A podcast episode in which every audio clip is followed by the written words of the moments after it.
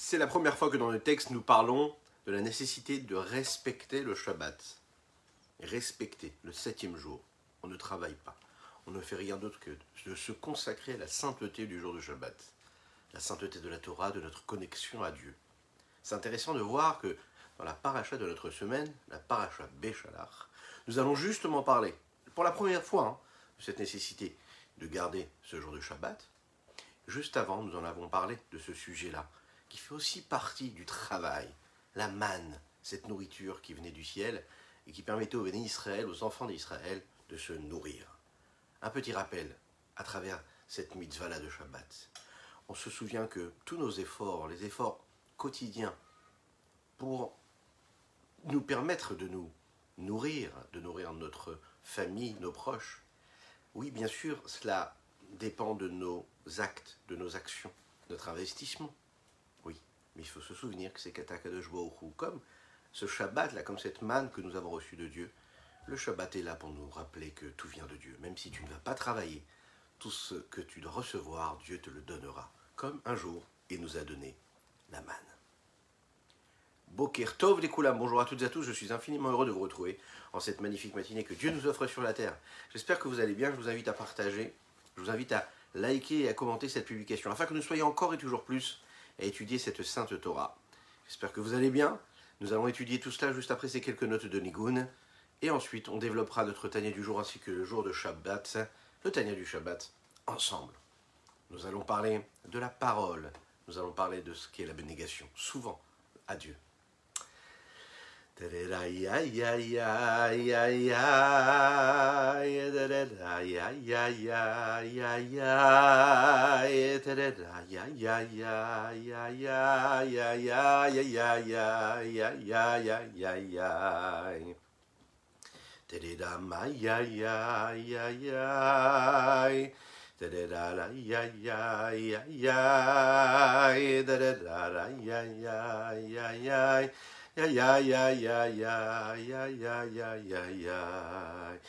Da da da da yeah yeah yeah da da da yeah yeah yeah ay yeah yeah my yeah yeah my yeah yeah yeah da da da yeah yeah yeah da da da yeah yeah yeah ay yeah yeah yeah yeah yeah yeah yeah yeah da da da yeah yeah yeah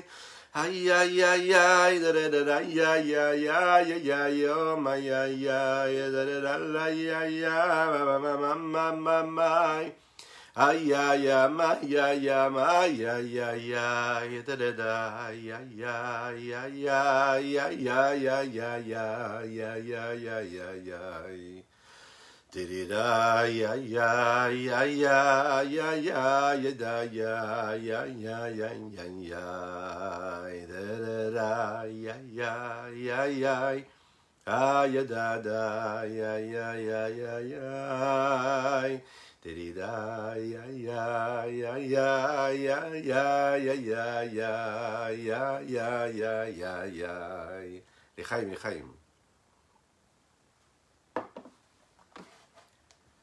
Il n'y a rien d'autre que Dieu. C'est l'histoire d'un grand chassid qui s'appelait le Rav Avram Lando Zichrono Il était rave d'une ville en Russie. Il s'est retrouvé un jour euh, dans cette petite pièce-là qui introduisait les chassidim ou les personnes qui venaient demander une bénédiction au Rabbi Marash. Le Rabbi Marash était le quatrième rabbi de la dynastie Chabad, quatrième maître il croise dans cette petite pièce-là, en attendant son entrevue euh, privée, il croise un juif simple, qui avait une allure d'un juif simple, qui n'avait pas l'allure d'un chassid ou d'un grand sadique ou d'un grand rave. Et cet homme-là était là, il attendait son tour aussi également. Le rabbi Marash lui a donc posé une question, il lui a dit, mais je comprends, moi je suis un chassid, je comprends ce que je fais ici, je viens voir mon rabbi, je viens lui poser une question. Mais qu'est-ce que tu peux bien venir faire ici et demander à notre saint maître, le rabbi Marash, le rabbi Shmuel. Et cet homme-là de lui répondre, mais j'ai une question à lui poser. Voilà, j'ai une question qui me, qui me taraude et j'aimerais poser cette question-là au rabbi Shmuel. Il lui dit, quelle est ta question? Il dit, voilà, la Torah dit que Einon Milvado, il n'y a rien d'autre que Dieu. Il n'y a que Dieu, rien d'autre. La Chassidoute explique qu'il n'y a rien d'autre qu'Akadosh Baruch Rien d'autre Akadosh Baruch j'ai une question. Comment est-ce qu'on peut dire une chose pareille? Comment on peut dire qu'il n'y a rien d'autre que Dieu Puisque moi, quand je me lève le matin, je vois un monde qui vit. Je vois des gens qui se lèvent, qui vont travailler, qui se vêtissent de vêtements, beaux ou moins beaux, chers ou moins chers, qui ils vont travailler, ils sont dans un monde matériel, physique, ils se, ils se nourrissent d'aliments physiques, matériels, grossiers, qui viennent de la terre. Comment dire qu'il n'y a que Dieu? Il n'y a pas que Dieu. Le Rav lui a répondu comme ça, il lui a dit, mais tu sais, moi j'ai la même question, mais à l'inverse. Comment Il lui dit, il y a marqué comme ça que Einon Milvado, il n'y a rien d'autre que Dieu. Donc puisque dans la Torah il est écrit Einon Milvado, et que ce qui est écrit dans la Torah c'est la vérité vraie, qui ne peut jamais être changée, donc si c'est la vérité, comment se fait-il que mes yeux puissent voir quelque chose qui ne correspond pas à cette vérité? Vous l'avez compris, chacun voyait avec ses lunettes à lui. Celui qui était éloigné de la Torah, lui, il se posait la question, il disait, comment on peut dire que Dieu est unique puisque je vois le monde exister? Et le chassid, lui, se demandait, comment? Puisque la Torah me dit que le monde ne peut exister sans Dieu, qu'il n'y a que Dieu, comment j'arrive à voir ce que je suis en train de voir? Ces deux personnes-là sont entrées chez le rabbi. Et ils ont posé leurs questions. Et le rabbi Marash leur répondu comme ça. Il y a marqué, premier verset de la Torah, Bereshit bara Elohim et. Au commencement, tout au début, Dieu a créé le ciel et Dieu a créé la terre. On apprend que le monde et tout ce qu'il y a dans le monde, ce n'est pas juste comme ça une perception de nos propres yeux, qui pourrait être à l'inverse de Dieu, puisque c'est Dieu même qui l'a créé, c'est la première chose qu'on nous dit lorsque l'on démarre cette Torah-là. Et puisque la Torah nous dit que Dieu a créé le ciel et la terre, ça veut dire que quand tu vois le ciel et la terre, ça n'est pas quelque chose qui est contraire à Dieu. Ça fait partie de ce que Dieu est. C'est-à-dire que ce monde-là a été créé par Dieu lui-même. Donc en fait, que ce soit le rave ou que ce soit cet homme-là, voyez et percevez le monde avec leurs yeux, leurs propres yeux. Un se posait la question de dire comment ça se fait que Dieu est unique, qu'il n'y a que Dieu alors que je vois le monde exister. Et l'autre se disait, puisque la Torah dit que Dieu est unique et qu'il n'y a que Dieu, qu'il n'y a rien d'autre que Dieu, comment je peux voir ce que je vois? Si on regarde bien des deux côtés, le seul souci qu'il y avait dans ces deux perceptions-là, dans ces deux visions des choses, c'est qu'on écarte le monde de ce que Dieu est. Même le rave, quelque part, à ce moment-là, est en train de dire Bon, ben, il n'y a que Dieu, donc comment ça se fait que je peux voir le monde? Comme si qu'il voulait nous dire Donc le monde n'existerait pas. Comment ça se fait que je le vois exister? Vient la chassidoute et le Albador Azaken, il nous l'explique. Non, il faut savoir que ce monde-là que tu vois exister, tu peux le voir exister. Il peut te paraître indépendant, mais il n'y a rien d'autre que Dieu. Et ça, c'est la plus belle des leçons que l'on peut prendre et la plus belle des visions qui peut nous accompagner dans notre vie de tous les jours. C'est ça toute la chassidoute, c'est tout ce principe-là. D'être conscient qu'il n'y a rien d'autre que Dieu, mais de ne pas rejeter le monde dans lequel on est, mais d'y voir en fait juste Dieu, l'infini, dans cette limite, dans ce que je vois de matériel, de physique. Tout ce qui existe, ça existe. Comment?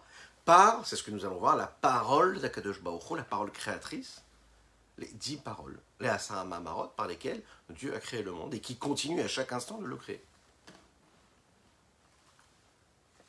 Dès qu'on part de ce postulat, que le monde qui a été créé n'existe que parce qu'il y a une force, une énergie constante qui est là et qui lui permet d'exister, et cette énergie-là, c'est la parole de Dieu, la parole créatrice, et qui vient de ces dix paroles, on peut comprendre que quand on se pose la question, qu'on se dit, est-ce que le monde dans lequel nous vivons a une forme d'importance, existe quelque part Cela ne vient pas, et ça n'est pas motivé de la puissance, de la grandeur, de l'existence, et d'infinies créatures dans lesquelles il y a dans ce monde-là, parce qu'on sait que chaque créature a sa, propre, a sa propre force, sa propre énergie. Donc en fait, toute l'existence du monde, elle n'est que parce qu'il y a ces dix paroles. La question qu'on pourrait se poser, c'est est-ce que ces dix paroles-là ont une importance et une valeur particulière? Et quelle est, s'ils en ont une, cette importance-là et cette valeur? Un exemple qu'on pourrait apporter, et qu'on a dû déjà apporter ensemble dans nos cours, mais qui est important à rappeler ici, de rappeler ici, c'est la nécessité et un petit peu analyser la capacité que l'homme a lorsqu'il parle dans la parole. Pour comprendre le nombre, pour comprendre l'énergie et la valeur qu'il y a dans un mot, dans une parole, il faut essayer de savoir et de se poser la question, je ne sais pas si vous avez déjà compté, mais il y en a qui se sont assis, ils ont commencé à compter, combien de mots un homme il est en mesure de dire, de prononcer pendant toute sa vie? Pour prendre conscience de la valeur de chaque mot, combien de, de mots un homme prononce dans sa vie? Le rythme de la parole moyenne d'un homme moyen en général, c'est qu'il est capable de dire un petit peu plus que 100 mots par minute. Si on évalue combien de mots il peut dire dans sa vie en fonction de ces 100 mots qu'il est capable de dire par, minute, alors je vous laisse faire le calcul, mais moi je vais passer toute la nuit à faire les calculs. Je plaisante. Un homme est capable de dire 100 mots par minute. Maintenant, on va imaginer qu'il y a 60 minutes dans une heure. Oui, jusque-là on est d'accord. Ça fait exactement 6000 mots par heure. On multiplie ça par 18 heures par jour. Parce que le reste du temps, bien sûr, qu'est-ce qu'il fait l'homme? Il se repose un petit peu. 18 heures par jour, ça fait environ, si je ne m'abuse, 108 000, 108, 108 000 mots. On admet qu'il y a 365 jours dans l'année, ce qui correspond donc à 39 400 39 millions, pardon, 39 millions 420 000 mots. Vous imaginez un petit peu hein, le nombre de mots que nous prononçons. Écoutez bien, écoutez bien, c'est très intéressant. Maintenant, on multiplie ça par le nombre d'années d'un homme moyen. Ce qu'on souhaite, c'est jusqu'à 120 ans, mais on va partir d'une base de 80 années, jusqu'à ce que ma chère arrive, environ 80 années. En tout cas, même si l'homme reste vivant, bon, il continue à parler et être éloquent pendant 80 ans de sa vie. Après, il se repose un petit peu plus. Donc, si on compte bien maintenant, c'est 39 420 000 par an fois 80. Alors n'hésitez pas si vous êtes à la maison ou en replay ou au travail, faites le calcul hein, et vous me direz si on ne s'est pas trompé. On arrive à 3 milliards 153 millions 600 000 mots par vie. Imaginez un petit peu. 3 milliards 153 millions 600 000 mots prononcés lors d'une vie. Quand on parle de ce postier-là, on arrive quand même à une question qu'on pourrait se poser ici. Quelle est la valeur mathématique d'un mot unique, isolé, par rapport à ce potentiel que l'homme a pendant toute sa vie de prononcer comme mot? Ça veut dire le pourcentage d'importance qu'il y a dans un seul mot face à cette immensité, cet infini de nombre de mots qu'il est capable de dire. Alors bien sûr, la valeur d'un mot par rapport à son potentiel de parole, il est bien sûr insignifiant. Vous imaginez quasiment plus de 3 milliards de mots. C'est une folie. Nous l'avons dit, nous étudions aujourd'hui pour le mérite de chacune et chacun d'entre vous, mais aussi pour la réfoua chez de Pinchas Ben Yendel. Plus de 3 milliards de mots. Donc c'est quoi 0,00000000003. C'est un petit peu comme une goutte d'eau dans la mer, comme un grain de sable qu'il y a sur cette terre ferme qui entoure cette mer. Si on regarde un petit peu plus précisément ce qui se passe, on verra que le chiffre même, 3 milliards, lui, en fonction et en, en rapport avec les limites du corps de l'homme, vous imaginez ce corps de l'homme qui, lui, va prononcer ces 3 milliards de mots, un peu plus de 3 milliards, pendant l'existence, c'est quand même un corps qui est limité à 80 années de vie. Maintenant, ça c'est le corps qui est limité. Mais si on regarde ce qui se passe dans le corps, il y a quoi? Il y a une âme. Et cette âme-là, elle est infinie. Et puisque l'âme est infinie, eh bien cela veut bien dire qu'elle a un potentiel qui dépasse ces 3 milliards, plus de 3 milliards mots qu'elle serait capable de dire prononcés par ce mot-là. Donc, dans un certain sens, le rapport qu'il y a entre un, la valeur hein, qu'on est capable de donner, de d'estimer à un mot, écoutez bien, un mot, par rapport à l'infini, puisque l'âme, elle, elle n'est pas limitée par le corps. Donc puisqu'elle n'est pas limitée par le corps, les mots, elle pourrait en prononcer beaucoup plus que 3 milliards. Donc un mot face à cet infini potentiel qu'il y a dans l'âme, c'est là non plus 0,0000003, c'est rien en fait. C'est 0%. Il n'y a pas de valeur. Dans le sens où il y a toute la valeur. C'est rien, un mot face à l'infini de mots que tu es capable de dire. Maintenant, imaginez un mot par rapport à des milliards de mots. Imaginez un mot par rapport à des moments et à des pensées, le nombre de pensées qu'on pourrait avoir. Les pensées sont inquantifiables. Si les paroles déjà, même quand elles sont quantifiables, elles sont quand même limitées au niveau du corps et infinies au niveau de l'âme, imaginez par rapport au nombre de mots qu'on est capable d'avoir qui traversent notre pensée.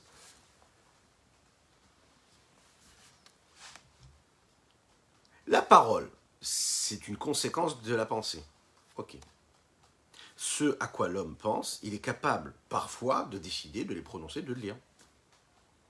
La question c'est comme ça. Si un homme est capable de parler 100 mots en une seule minute, combien de mots il serait capable de laisser traverser en son esprit à travers sa pensée Alors, dans ce domaine-là, il n'y a pas de statistiques. Mais une chose qui est claire, au même moment, au moment où l'homme fait sortir de sa bouche un seul mot, il est capable de penser au même moment à une quantité, justement même pas calculable, de pensées. Ce qu'un homme est capable de penser en un seul instant lui prend beaucoup de temps à l'exprimer à travers et par les mots. Le nombre de pensées qu'un homme est capable d'avoir pendant sa vie est donc quasiment infini. Il ressort donc que quoi? Que la valeur d'un mot par rapport à l'infini qu'il y a à travers les pensées d'un homme, c'est une folie. Même de, le dire et de le définir comme une folie, c'est déjà une forme de limite. Maintenant, imaginons l'annulation la non-existence quelque part de la parole par rapport à la pensée, ce n'est pas juste une question de quantité, mais aussi de qualité, dans le sens de ce que c'est. Les paroles viennent d'où? Elles viennent des pensées. Parce que d'abord un homme pense à quelque chose, et ensuite il l'exprime à travers sa parole. La pensée c'est la source, et la parole c'est la conséquence. Il en ressort donc que par rapport à la pensée, la parole n'a aucune importance, n'a aucune existence indépendante. Elle n'est que l'expression de la pensée. C'est un petit peu, vous savez, comme euh, le porte-parole du gouvernement, le porte-parole d'une société. Bon, c'est un pion. Il existe là, c'est méchant ce que je viens de dire. Non, c'est pas un pion, ça veut dire qu'il est là que pour exprimer ce que la société ou le gouvernement veut, qu'il transmette. Il n'est que le porte-parole. Par définition, porte-parole, ce qui n'est rien, quoi. Il est juste le porte-parole. Donc si on exprime les choses de cette façon-là,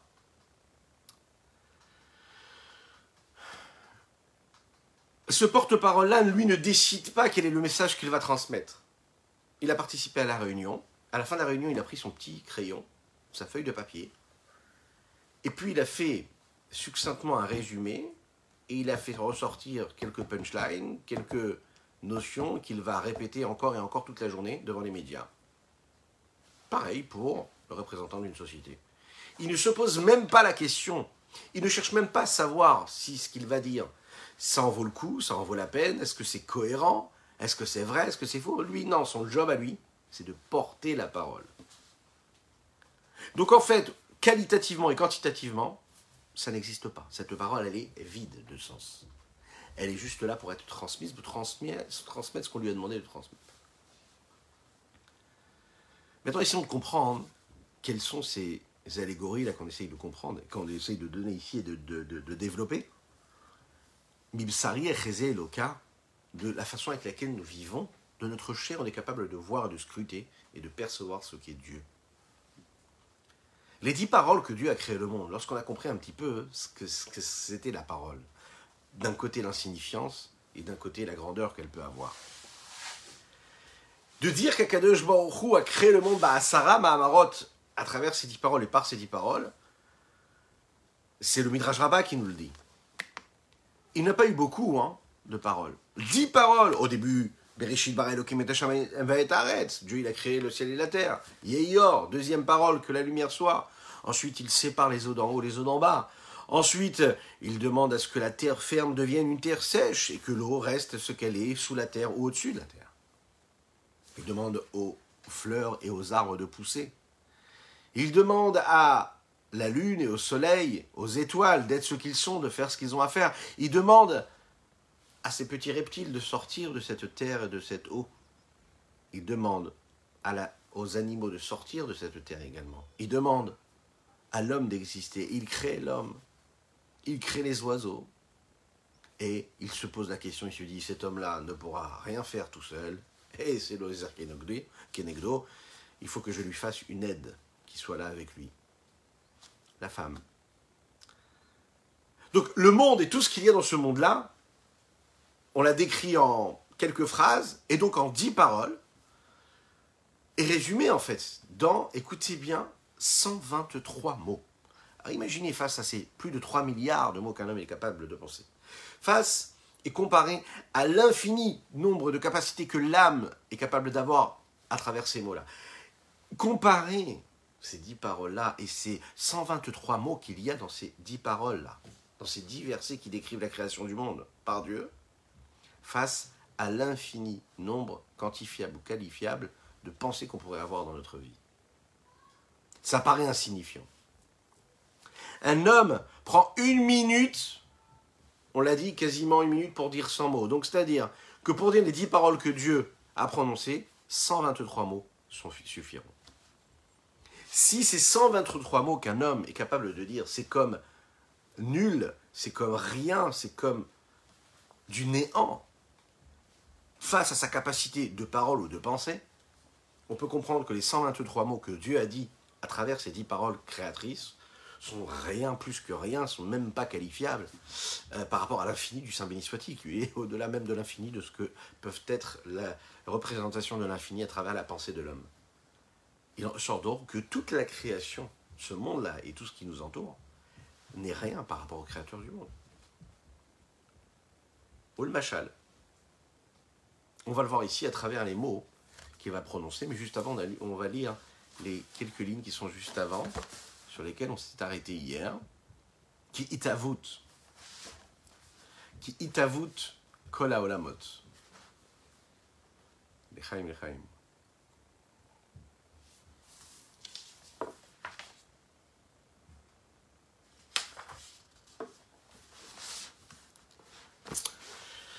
Que la olamot et yonim La création de tous les mondes, les mondes supérieurs comme les mondes inférieurs. Mais à in yesh, du néant à l'existant. Vechayutam et la vitalité, vekiyumam et leur existence. Chez lui La vitalité, ce qui leur permet d'être, de rester ce qu'ils sont, qui ne reviennent pas à leur qualité première qui était celle de ne pas être. Et au point, au, niveau où ils étaient quand ils étaient juste la parole de Dieu, Verouar Pivem et le souffle de la bouche de Dieu qui était habillé.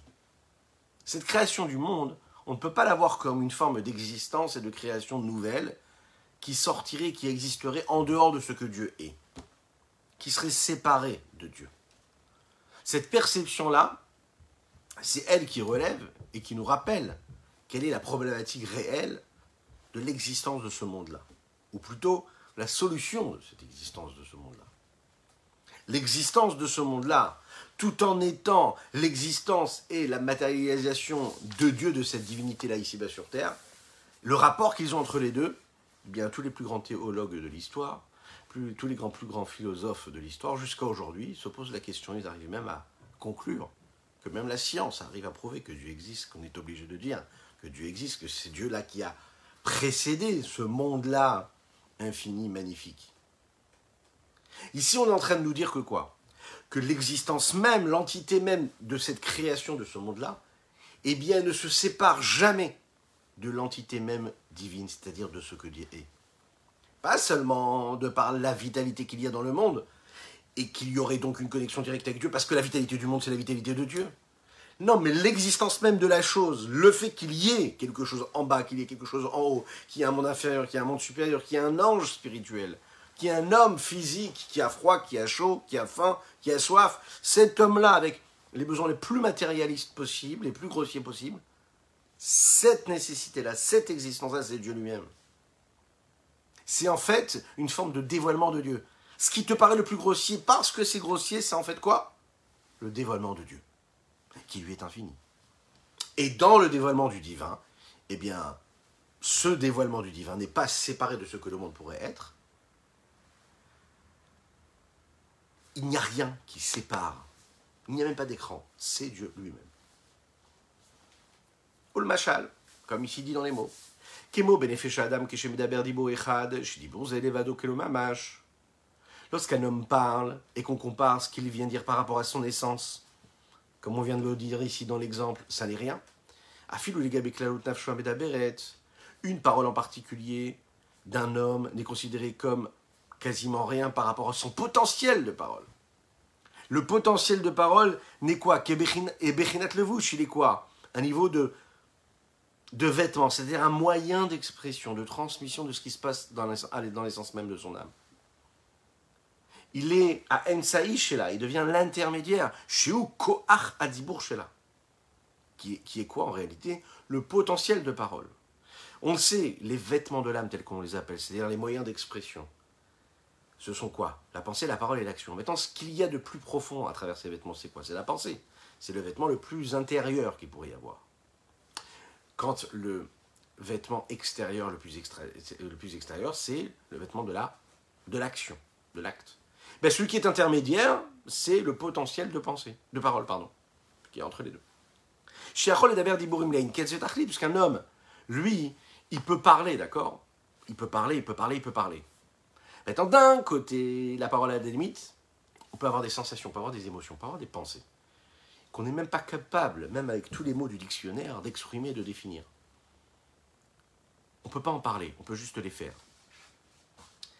Mais ces limites-là, quelque part, elles sont toutes là de parce qu'elles sont non seulement à travers, non pas, non pas à travers le nombre de mots qu'on serait capable de dire, mais elles sont différentes aussi parce qu'elles sont par leur essence même.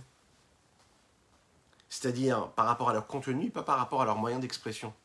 Ce qu'elles sont profondément et pas par rapport à leur apparence. La façon avec laquelle on pourrait les définir. Le potentiel de la parole qu'il y a dans l'âme est donc infini par rapport à un seul mot qu'on serait capable de prononcer. Comme on a dit, il y a plus forte raison quand il s'agit de la pensée.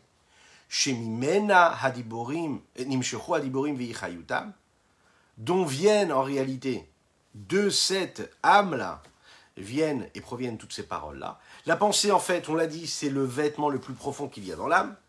Et donc, si c'est le vêtement le plus profond qu'il y a dans l'âme, c'est le contenu intérieur qui, est dévoilé ici, vers l'extérieur, mais qui ne dévoile qu'un pan, qu'une petite partie de ce qu'il peut y avoir à l'intérieur. Le rabbi Ishnour Zalaman Azaken, dans les mots ici du Rav Adin Even Israël, qu'il explique ici, il rapporte que le Azaken le dit dans d'autres endroits, et il définit les différents niveaux qu'il peut y avoir dans la pensée même. Il y a, même dans la pensée, différents niveaux, différents degrés d'intensité, de profondeur. Il y a la pensée qui est définie comme la pensée qui, elle, initie la parole, c'est-à-dire une pensée qui est faite de mots, qui, s'exprime à travers des mots. C'est-à-dire que je visualise, je pense à quelque chose, et j'interprète ce à quoi je pense à travers des mots, par des mots. Vous avez des paroles, des, pensées qui ne sont pas traduites par des mots, et qui sont abstraites, dans lesquelles les mots ne se posent même pas. C'est ce qu'on pourrait appeler la pensée de la pensée. Maintenant, la pensée de la pensée, ce niveau de pensée qui lui n'est pas matérialisé et défini par des mots, même dans la pensée avant d'être exprimé hein, par la parole, s'éloigne énormément de la notion même de parole et de mots. Puisque le mot est là pour la parole est là pour exprimer à travers les mots ce que la pensée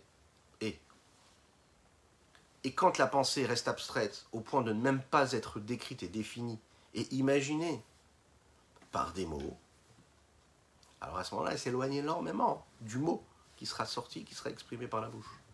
Donc on voit en fait qu'il y a un grand écart énorme entre le potentiel et l'expression même de ce qui va se passer.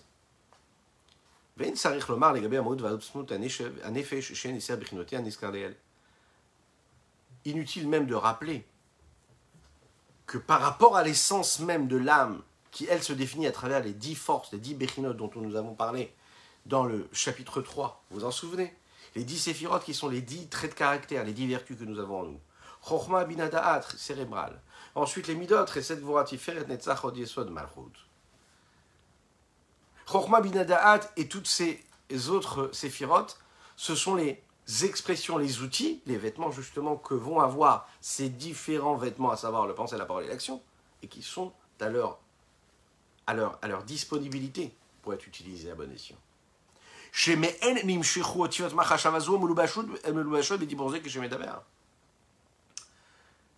De ces vertus-là, de ces séphirotes, de ces différents niveaux, il va y avoir un potentiel de lettres qui vont être décrites est formée dans la pensée, qui, elle, ensuite, cette pensée va être habillée dans les mots de la parole qui va sortir de la bouche de la personne qui la prononce. La parole est donc le, les conséquences d'un processus qui a été mis en route juste euh, plus tôt et qui en fait traversait énormément de niveaux. Ce qu'on dit à la fin, hein, en réalité, ça n'est que les conséquences et l'expression du potentiel de la pensée qu'il pourrait y avoir juste avant. La possibilité, la capacité de communication qu'un homme pourrait avoir, ce potentiel-là, il faut le savoir, cette pensée-là qui découle et qui vient des forces de l'âme, de ces forces-là qui, qui sont parfois très élevées, très cérébrales, comme parfois plus émotionnelles, c'est-à-dire potentiel de pensée, potentiel de compréhension et d'analyse, potentiel de bonté, potentiel de rigueur, etc. etc c'est des ingrédients premiers qui vont construire, qui vont initier cette pensée, et qui créent en fait l'ADN même de cette pensée, et qui vont créer aussi également ensuite, par une deuxième étape, une troisième étape, les directions que la pensée va avoir. Pourquoi? Parce qu'il faut savoir qu'il y a Mahashava Igamken Brinatotiot, qui Rakshen La parole et la pensée, la pensée et la parole, c'est quasiment pareil. La pensée, elle aussi, elle est dotée, c'est une forme de lettre. Comme les lettres sont à la merci, sont à la disposition de la parole afin d'être exprimées. La seule chose, c'est que les lettres de la pensée sont beaucoup plus raffinées, beaucoup plus spirituelles. Pourquoi? Parce que les lettres restent des vêtements, des outils, des moyens d'expression pour extérioriser une forme essentielle. En d'autres termes, le moyen d'expression, de communiquer, de faire passer, de transmettre quelque chose vers un autre domaine. Faire passer d'un domaine à un autre domaine. Cette communication, cette capacité de communication, elle est la même. La lettre, c'est ce qui permet d'exprimer quelque chose en l'extériorisant. Eh bien, il y a la même chose dans la pensée même, lorsque la pensée a besoin de s'extraire de son niveau initial et de prendre un petit peu plus forme, eh bien, elle va le faire grâce à des lettres qui vont exprimer limiter, délimiter les pensées qui traversent notre esprit, qui, étaient abstraites juste avant. Si on part de ce postulat, on peut comprendre que la pensée, ça reste une communication intérieure, interne, entre un homme et lui-même, quelque part. Là où la parole, c'est une communication qui, elle, se dirige vers l'extérieur lorsqu'un homme écrit, il est en train aussi de parler, il s'exprime. C'est la raison pour laquelle l'expression peut se faire à travers des lettres qui sont écrites ou qui sont prononcées.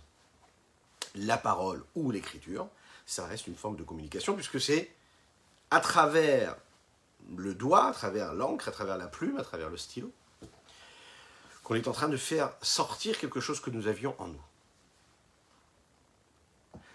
Prenons l'exemple d'une personne qui est en train de se parler à lui-même. Donc, il le fait dans sa pensée. Il est en train de construire, de permettre, à travers ses pensées, de construire quelque chose. Et à chaque fois qu'il y pense, il n'est jamais en train de se poser la question de se dire comment est-ce que je vais l'exprimer? Vous savez, quand on étudie, on peut étudier en étudiant, en se délaissant complètement, en, délaissant complètement cette nécessité de se poser la question de savoir comment est-ce qu'on va communiquer, comment est-ce qu'on va traduire cela pour une personne qui serait tierce. C'est pas pareil d'étudier sans aucune volonté de transmission et d'étudier avec une volonté de transmission. On ne comprend pas les choses de la même manière. Lorsqu'on étudie en se disant comment est-ce que je vais pouvoir l'exprimer, le partager, on l'étudie d'une manière différente. Les mots qu'on va aller chercher, les potentiels de compréhension ne seront pas les mêmes. On aura besoin d'étudier, de comprendre et d'utiliser des mots qui permettront la compréhension et surtout la transmission.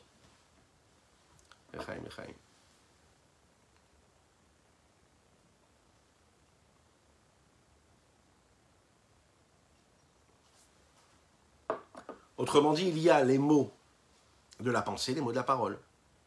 Et les mots de la parole sont beaucoup plus matériels que les mots de la pensée.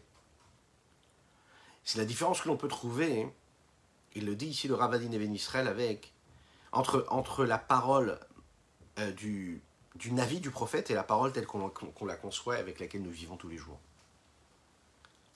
Notre monde, l'existence même dans laquelle vit cet homme-là, c'est qu'on voit quelque chose. Et tout ce que nous voyons, nous sommes capables de l'interpréter à travers des lettres, les lettres de la parole. C'est un cadeau du ciel. Le monde est fait de cette façon-là, où si l'homme a la bonne conscience, il va voir dans tout ce qui existe dans ce monde-là, à travers les mots qu'il est capable de donner à ce qu'il voit, l'interprétation qu'il est capable de leur donner, l'existence même de Dieu. Là où le Navi, le prophète, lui, il voit ce qu'il voit avec les mots de la pensée. C'est beaucoup plus spirituel, c'est beaucoup plus raffiné. Si on pourrait dire ici, la parole et la pensée, comme toute forme de communication, c'est basé, c'est construit à partir de lettres. Les lettres de la parole sont les symboles mêmes, vous savez, des ondes. Alors que les lettres de la pensée ce sont des petits signes là qui expriment ce qui se passe dans le cerveau. Les, lettres de la pensée, les, les, lettres de la pensée qui traversent notre esprit hein, tous les jours, comme les lettres de la parole, sont en réalité, de manière raffinée ou de manière moins raffinée, toujours l'expression même et les outils du dévoilement de l'âme à travers les réceptacles du corps. Que ce soit par les cordes vocales lorsque ces mots-là vont être exprimés, ou que ce soit à travers l'âme, parce que ça se traduit dans la pensée, et donc dans les outils dont est doté le cerveau de l'homme. Mais tout cela, nous l'avons dit, vient par ces dix forces, ce que nous appelons les Esser Bechinot. Esser Bechinot, les dix mots, les dix niveaux. Chorma binadaat, Chesed Gvura Tiferet, Netzach Od Yesod Malchut. Et bien sûr, ce qui nous amène à quoi? Sof. Mais Dieu n'a pas changé à travers ses lettres comme à travers ses pensées. Il est le même. Avaler, c'est appris notre Binavada à rouler ces dix niveaux-là. Mais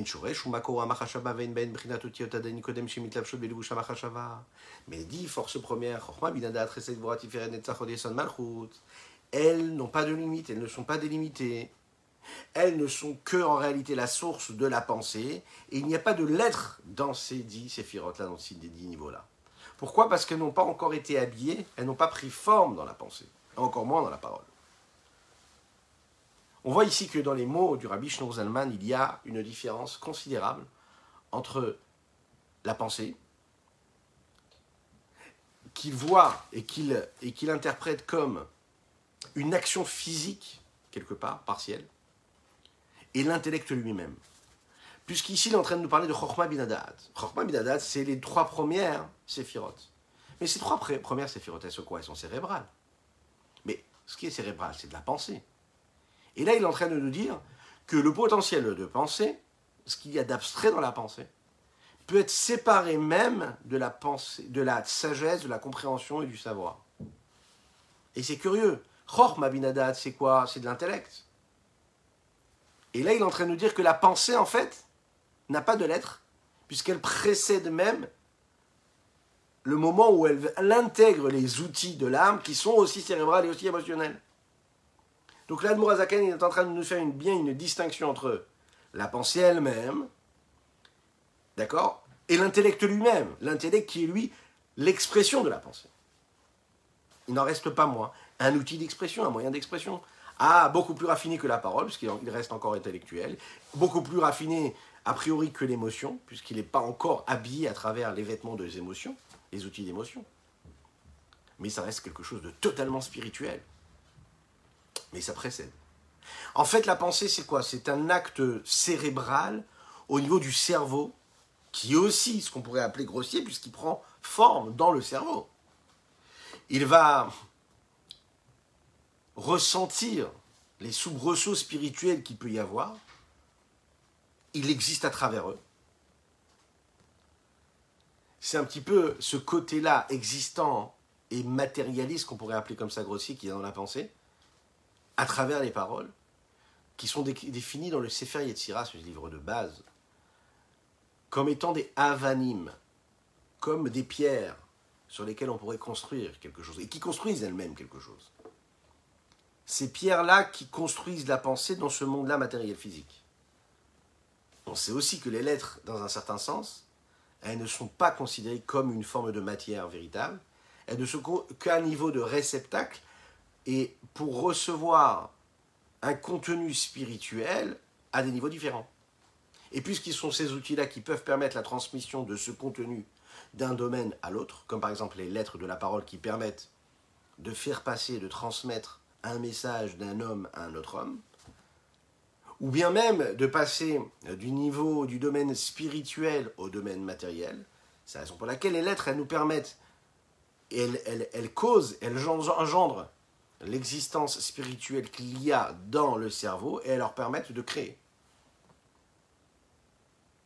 C'est une construction qui peut ensuite être transmise à la pensée, et de la pensée à la parole, et de la parole à l'action.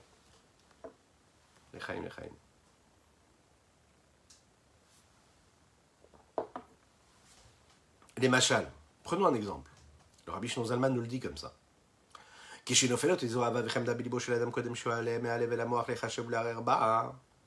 Avant qu'un homme ait un désir, une pulsion, un amour pour quelque chose, et que ça tombe dans son cœur avant que ça aille dans son cœur et que ça monte de son cœur vers le cerveau.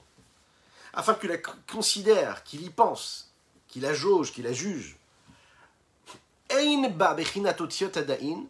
Il n'y a dans ce désir et dans cette pulsion toujours pas le niveau des lettres et les moyens d'expression. Juste un souhait simple, abstrait. Un désir qui vient du cœur pour cette chose-là. Une attirance Aou Eslo pour cette chose-là qui lui plaît et qui lui fait appel, fait appel à un désir chez lui. Avant qu'il y ait une pensée, avant que l'homme pense à quelque chose et qu'il le décrive à travers une perception, et qu'il le décrive à travers ce qu'il a connu avant, ce qu'il a connu pendant et après, ce, ce, à quoi ça fait appel en lui. Et ça, c'est différent pour chacune et chacun.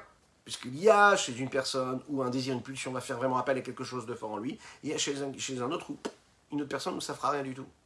Parce que ça n'a pas encore pris les lettres, les lettres qui vont définir et délimiter ce que ça fait chez moi et ce que ça fait chez l'autre. C'est juste une pulsion, un désir, quelque chose qui s'installe comme ça. Il y a une forme d'attirance, mais qui n'est pas habillée et habillable pour le moment à travers des mots. En fait, c'est une sensation qui est totalement cachée. Ça peut être quelque chose qu'on aime, quelque chose qu'on déteste, et en fait qui est en lien direct avec le moi de chacun et ce qu'est cette chose-là, ce qu'est cet élément, cette situation, cette personne. Et il précise ici, le Admorazaken, sheken kodem À plus forte raison, avant que ce désir, cette pulsion viennent en son cœur. Rakaita de koach chormato elle était uniquement présente dans le potentiel cérébral ou intellectuel et de, son, de sa connaissance même, de sa conscience, avant qu'il ait cela, ça existait, et c'était encore plus abstrait dans son âme, qui, en fait, qui précédait même l'ordre de l'enchaînement des différents niveaux, différents traits de vertu, de caractère et de vertu. C'était existant, mais ça n'avait pas du tout de forme, ni au niveau de la parole, ni au niveau même de la perception euh, euh, euh, intellectuelle ou même sentimentale sensorielle qu'il aurait pu avoir.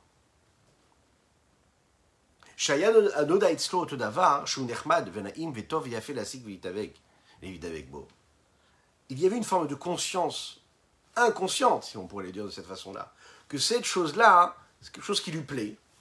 Il aime le voir, il aime le sentir, il aime le, saisir, il veut s'y attacher.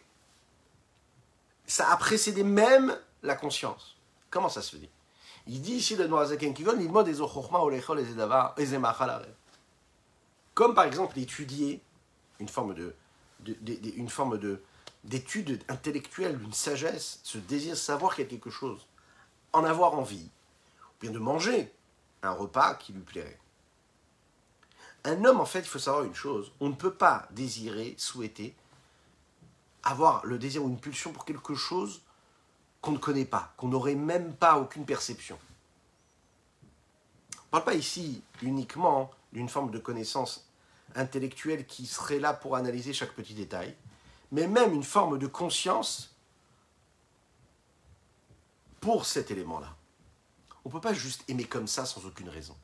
On ne peut pas apprécier être attiré par quelqu'un ou quelque chose sans avoir eu quelque chose qui a initié cet amour-là ou cette envie-là d'attachement. L'amour, c'est un mouvement qui doit être présent et qui est là parce qu'il crée un lien entre deux éléments. Pour qu'il puisse y avoir une attirance, c'est-à-dire un sentiment d'amour, de volonté, de rapprochement, d'attachement, ben, il faut qu'il y ait ce désir-là. Si ça ne fait pas appel en moi à quelque chose, je ne peux pas l'aimer.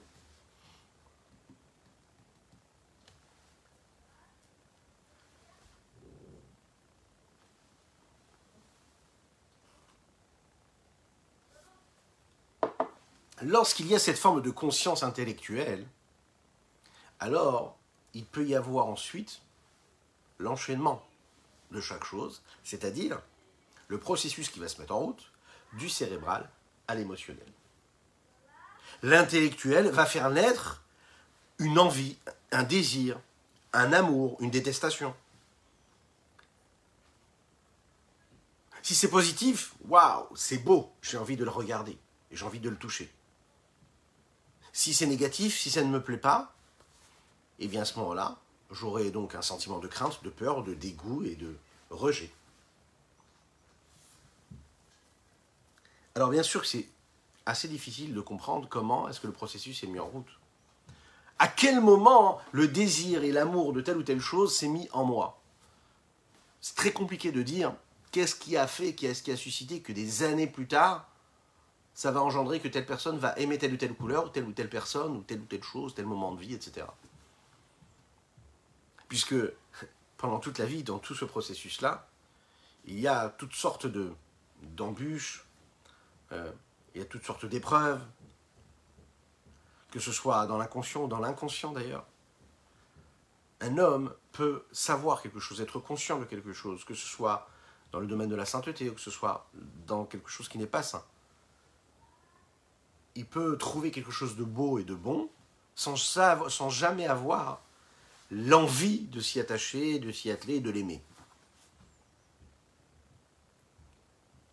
Mais si dans sa construction intellectuelle, cette chose-là, elle est belle et elle vaut le coup et elle est une direction qu'il sent qu'il doit la suivre, peu importe ce qui se passera après, c'est-à-dire que quand il y aura des embûches, quand il y aura des épreuves, eh bien, il saura inconsciemment qu'il doit marcher dans ce sens-là même s'il ne l'aime pas. Mais il va suivre, sans se poser de questions, inconsciemment, cette bonne route.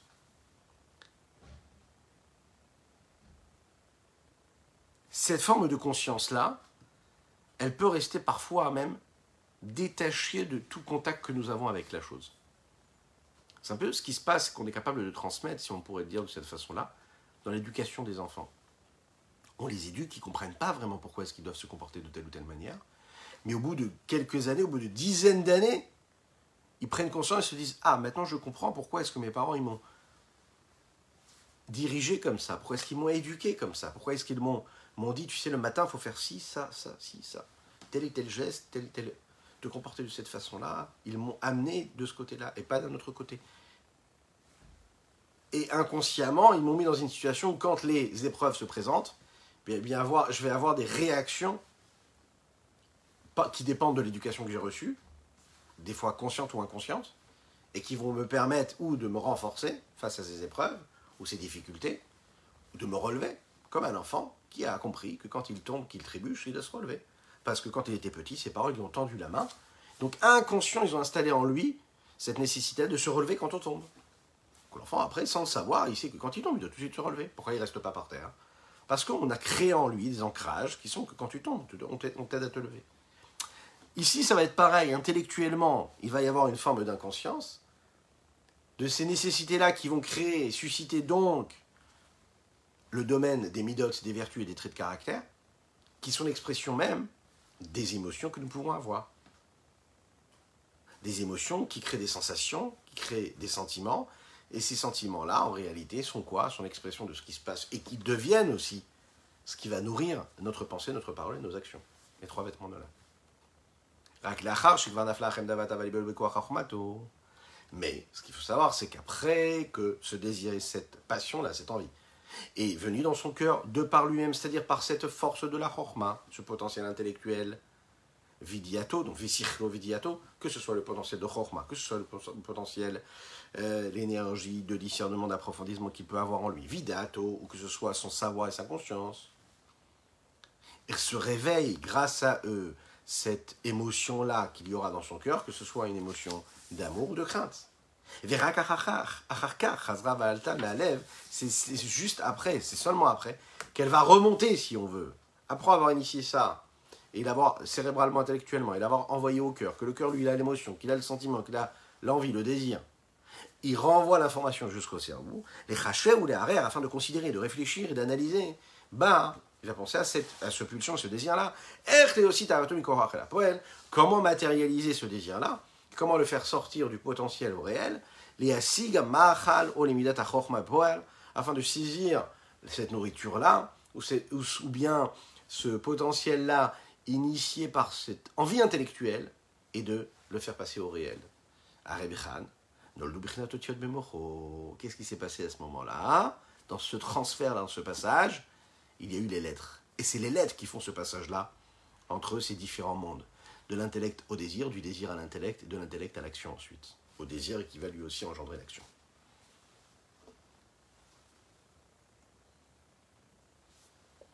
Quelles sont ces lettres? Ces lettres, c'est les lettres qui forment le langage en fonction de chaque peuple, de chaque nation, de chaque, euh, de, chaque, de chaque civilisation qui a, elle, ses formes et ses moyens d'expression. Le désir du cœur, lui, dans ses premières étapes qui précèdent même les lettres, c'est euh, une forme, une forme, une forme de désir qui serait universelle. On a tous le même désir pour telle ou telle chose. Cette sensation, par exemple, que l'homme a lorsqu'il a faim. Bah, la faim, c'est tous pour la même. On ressent tous la faim. Mais pas tout le monde a la même façon de l'interpréter avant que l'homme pense à avoir faim et réfléchisse, se dise Ah, j'ai reçu cette information de mon corps et je ressens que j'ai faim. Eh bien, une forme d'abstrait, elle est, là, elle est existante, elle est, et elle est unique, elle est universelle pour tout le monde. Aucun peuple peut dire non, mais moi je définis la faim de cette façon-là. Tous, le corps, avant qu'il devienne et qu'il soit interprété à travers des lettres, c'est l'association de faim. Quand on commence à essayer de réfléchir à des symboles, à des signes, à des mots, lorsqu'elle prend forme à travers la volonté que j'aurai de calmer cette faim-là à travers tel ou tel aliment, alors à ce moment-là, elle prend une autre forme, cette faim-là. À travers ces mots qui vont exprimer ce que je suis capable de faire pour combler cette, ce manque-là qui est cette faim, alors il va y avoir une différence entre tel et tel homme et tel et tel homme. Que ce soit au niveau des langages, des langues, que ce soit au niveau même des mots entre deux hommes différents qui vont exprimer ce qu'ils ressentent eux. Voilà ce qu'on pouvait dire sur ce chapitre-là, qui nous permet de conclure ce chapitre 20 du Tanya. Très important, qui nous a rappelé quoi? L'unicité d'Akadosh Baruch La description du, de, l'éloignement qu'il y a entre la parole de l'homme, la parole, et l'essence même de ce qu'il est. Qui vient bien en fait nous faire prendre conscience de la nullité quelque part du monde, c'est-à-dire la création du monde qui a été faite grâce à la parole de Dieu face à Dieu lui-même. Et donc on peut comprendre qu'Akadosh Baruch il est donc unique et que le monde c'est juste expression de Dieu, c'est Dieu lui-même. Et ce qu'on nous demande à nous, vous savez ce que c'est? Là, dans ces quelques minutes qui précèdent le jour du Shabbat, c'est de se préparer pour intégrer en nous, intérioriser cette sainteté, cette prise de conscience-là qui doit nous accompagner chaque instant de notre existence, de notre existence, de se rappeler qu'Akadosh Baruch il est dans chaque élément du monde. Pas juste un potentiel, quelque chose de concret, quelque chose de réel. C'est Dieu qui nous accompagne et que nous avons ce mérite et ce miracle inouï de pouvoir faire partie de son projet tout en étant dans ce monde physique matériel et de sublimer, de sanctifier, de purifier chaque instant de notre vie. Shabbat Shalom Umvorach, qu'Akadosh Baruch vous bénisse et qui vous protège, qui vous fasse vivre un Shabbat de sérénité, de paix et de joie et de tranquillité. Un bon Shabbat. Que Dieu vous bénisse. À très bientôt.